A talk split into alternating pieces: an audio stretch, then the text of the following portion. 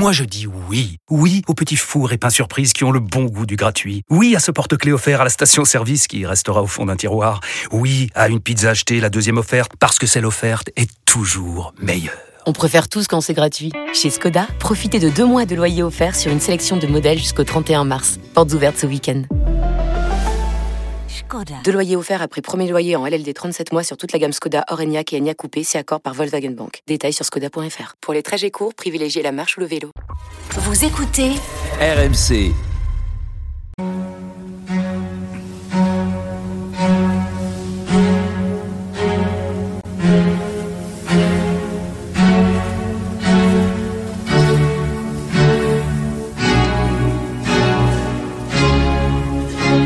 Église d'aujourd'hui, une émission de Régis Burnet.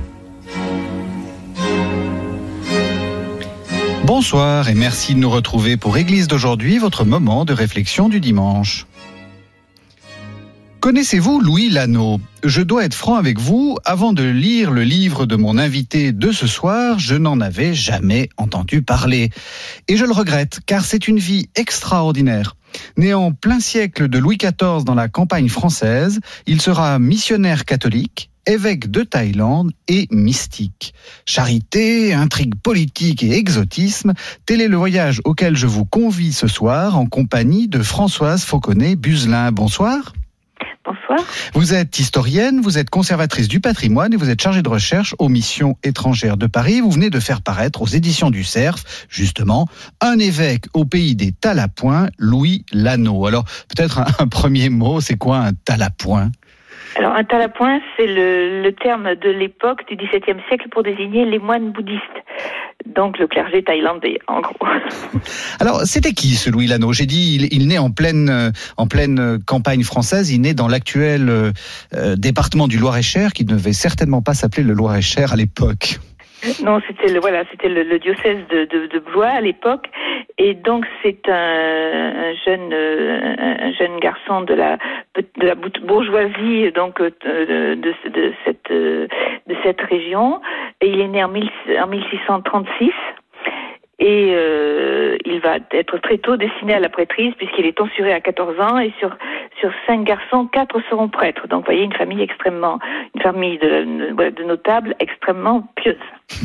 Alors, donc il euh, il devient il devient il devient prêtre et puis et puis il entre euh, aux missions étrangères de Paris. Alors ça, il va falloir expliquer de quoi il s'agit parce que c'est c'est en fait une une invention euh, de ce de ce XVIIe siècle ces missions étrangères. Euh, oui, tout à fait, mais c'est une invention romaine, ce n'est pas une invention française. Absolument. Alors, voilà, pour, pour resituer un petit peu, il faut remonter deux siècles en, en arrière. Hein, pour au XVIIe siècle, on est vraiment dans un moment de charnière, charnière, un moment de, de grande réforme missionnaire. Avant euh, euh, le XVIIe siècle, euh, depuis, le, le- on est dans le contexte de, de, de chrétienté, hein, les, XIIIe, XIVe, XVe siècle, donc toute l'Europe est, est, est- chrétienne, catholique, Euh, et au XVe siècle, on arrive le, le, le phénomène des grandes découvertes. Donc tout d'un coup, ce monde de chrétienté qui était limité à l'Europe va ce monde, le monde s'élargit et il va falloir, selon le, le concept de l'époque, sauver toutes ces nouvelles populations qu'on qu'on découvre et donc les baptiser. Et donc à cette époque, le pape va confier aux deux grands royaumes coloniaux qui sont l'Espagne et le Portugal la responsabilité de christianiser et donc d'évangéliser toutes ces, ces, ces nouvelles populations euh, euh, découvertes. Euh, donc le pape va instituer un système qui s'appelle le système des patronages en confiant aux rois d'Espagne et du Portugal l'évangélisation de ces, nou- ces nouveaux territoires.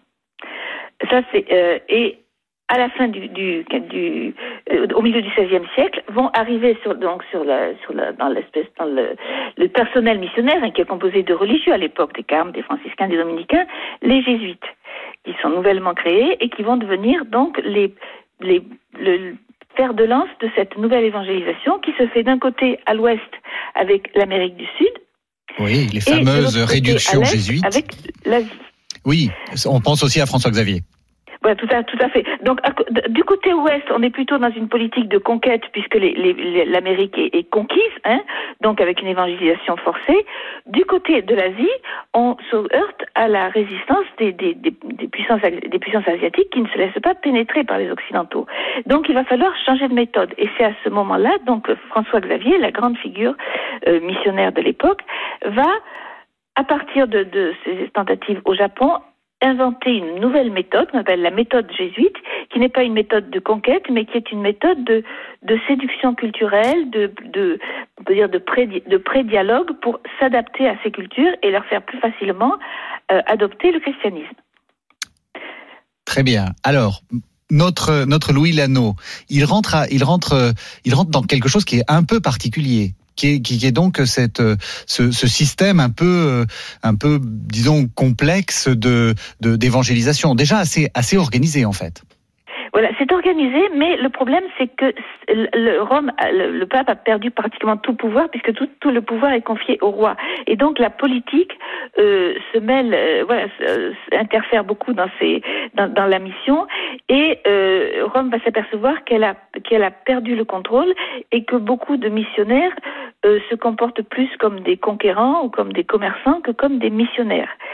Euh, donc, il va y avoir un problème, un, besoin de réforme, d'autant que à partir de, de, de, la fin du, XVIe siècle, début du XVIIe, le Japon, qui est donc la grande, le grand espoir missionnaire euh, initié par François Xavier, va connaître une persécution radicale qui va exterminer le, le, le christianisme, et, et, donc on s'aperçoit que en Asie, il va falloir changer euh, de, de, méthode, que les Européens ne sont pas acceptés, que les chrétiens sont pris pour des complices de ces Européens, qu'ils sont persécutés, et donc il n'y a qu'une solution à, à, apporter pour sauver ces chrétientés, c'est de former des prêtres locaux pour permettre à ces nouvelles chrétientés asiatiques de devenir autonomes des occidentaux et de ne plus apparaître comme des comme des, des agents de l'étranger. Donc c'est vraiment le problème politique qui va qui va qui va peser sur ce sur ces décisions. Et en 1622, euh, le, euh, va être créée à Rome une nouvelle congrégation, la congrégation des Propaganda Fide, qu'on appelle aussi la, propagande en raccourci, qui est donc chargée de l'ensemble des missions euh, sur la surface de, de, de, de du globe. On est aussi en Europe euh, dans la division due aux guerres de religion. Il faut reconquérir l'Angleterre, il faut reconquérir les, les nations protestantes. Et euh, donc la congrégation de la propagande va décider de créer ce, ce, qu'on appelle le clergé autochtone, donc ces prêtres du pays qui permettront à ces églises de d'accéder à l'autonomie par rapport à l'Europe. La problématique est celle-là. Et, donc c'est à partir de cette problématique que, Rome va chercher des, à envoyer des évêques, puisque seuls des évêques peuvent euh, ordonner des, prêtres hein, de par leur, leur fonction. Et comme elle ne peut les prendre ni, en, ni au Portugal ni en Espagne, qui sont des puissances coloniales, elle va les choisir dans la dernière euh, nation catholique, grande nation catholique qui existe en Europe, qui est la France. Et c'est de, de, cette façon qu'elle va nommer donc des vicaires apostoliques qui vont être envoyés en Asie pour former ce, ce, clergé, ce clergé autochtone, ces prêtres locaux, dans les pays où, de, il y a des nouvelles chrétientés, c'est-à-dire essentiellement euh, au Vietnam, qui est divisé en deux, Tonkin et la Cochinchine, et dans certaines parties de la Chine. C'est très important ce que vous dites là, euh, Françoise Buzelin, parce que euh, en fait, il y, a, deux choses euh, essentielles. La première, c'est vous avez parlé donc de, de vicaires apostoliques. En fait, c'est des, sortes d'évêques. Ils ont la possibilité justement d'ordonner des prêtres. Et puis, pour notre Louis Lano, il faut bien avoir à, à l'idée que il y a déjà des Européens. Il n'est pas tout seul, comme on l'imagine, de manière un peu romantique, missionnaire au milieu, au, milieu, au milieu des, des, Asiatiques il y a déjà le jeu très complexe euh, des puissances européennes qui, qui sont euh, autour de la Thaïlande. Tout à fait. Et, et, en Thaïlande même, il y a voilà des, des, des, missionnaires donc dépendants du, Portugal euh, qui euh, veulent absolument garder leur souveraineté sur les sur leur mission et euh, voient arriver ces évêques français avec beaucoup de plus que des réticences, avec beaucoup d'hostilité et qui vont faire tout pour les refouler et les, renvoyer, les, les empêcher de, de, de s'installer dans ce qu'ils considèrent comme leur mission à eux.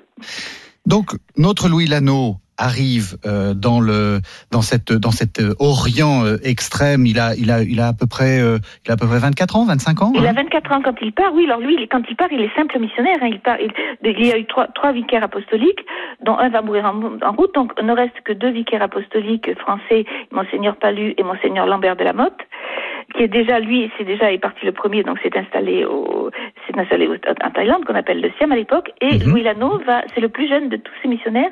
Il va partir, oui, à l'âge de 24 ans, avec Monseigneur Palu. Et il va mettre deux ans de voyage, arriver en 1664 au Siam. Alors, on, verra la semaine prochaine ce qu'il y fait, mais peut-être expliquez-nous, ça ressemble à quoi le Siam de cette époque et, qu'est-ce qu'il y trouve, euh, ce, Louis Lano Le Siam de cette époque, en fait, il ne fait pas partie des, des territoires confiés au vicaire apostolique, mais dans la mesure où, autant au Vietnam et en Chine, la persécution va les empêcher de rentrer, ils vont s'installer au Siam, qui est un pays, disons, neutre politiquement, c'est un pays commercial.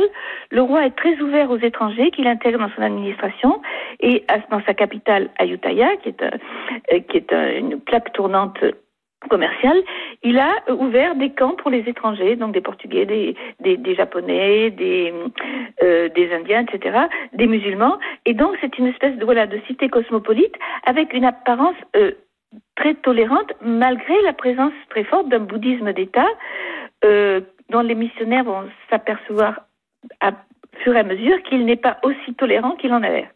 C'est intéressant parce qu'on imagine justement euh, euh, la, vie, encore une fois c'est romantique, hein, mais la vie du missionnaire euh, arrivant dans des pays fermés, dans des pays qui ne connaissent rien à, l'Occident, pas du tout. Là on est dans un pays, comme vous l'avez dit, une sorte de plaque commerciale, il y a des liens mondiaux entre l'Est et l'Ouest, entre l'Asie et, l'Europe, tous ces gens, tous ces gens se connaissent. il y a, enfin c'est pour ça que les, il va y avoir cette sorte de, de, vie. Enfin, il va, Louis Lano va connaître une vie un peu, un peu aventureuse, mais aussi une vie, euh, une vie finalement d'intrigue. De, c'est très compliqué comme, euh, comme situation. Et pour, pour un missionnaire, Louis va avoir une vie assez stable. C'est-à-dire qu'il va partir, à part euh, pendant un voyage en Cochinchine, il va rester à Ayutthaya euh, et, et, dans les dans les environs proches. Et donc, il ne va jamais être seul. Il va toujours, au contraire, être très entouré, à la fois de, comme c'est un homme qui est très, très liant, qui a une grande douceur, une grande amabilité. Donc, il va parfaitement s'intégrer à la société bouddhiste, se lier avec les, avec les talapoins, euh, se faire beaucoup d'amis euh, au Siam. Et inversement, il va se trouver en but à l'hostilité de tous, en particulier des, missionnaires portugais euh, et, plus tard d'autres cabales qui vont effectivement essayer de l'éjecter de, l'éjecter de sa mission. Et on va le dire euh, tout de suite, mais on en parlera la semaine prochaine. C'est pas un très grand diplomate. C'est pas c'est pas il est on sent qu'il est pas il est pas fait pour ça. Non, non, c'est un, c'est un grand intellectuel, c'est un grand linguiste, c'est un grand mystique, mais il est absolument inapte déjà à l'administration, qui va lui poser quelques problèmes euh, de la pour euh, vis-à-vis de ses missionnaires. Et ensuite, il n'a aucun sens diplomatique. Il est tellement gentil qu'il ne voit pas le mal en face. Et quand il va se retrouver face à des à des truands de, de, de, haut vol, il va se laisser complètement dépasser.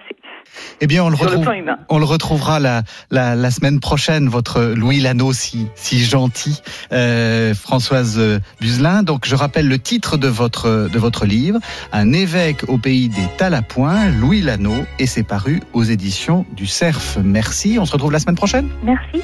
Merci à tous et bonne soirée. C'était Église d'aujourd'hui, une émission de Régis Burnet que vous pouvez retrouver en podcast sur le site internet rmc.fr.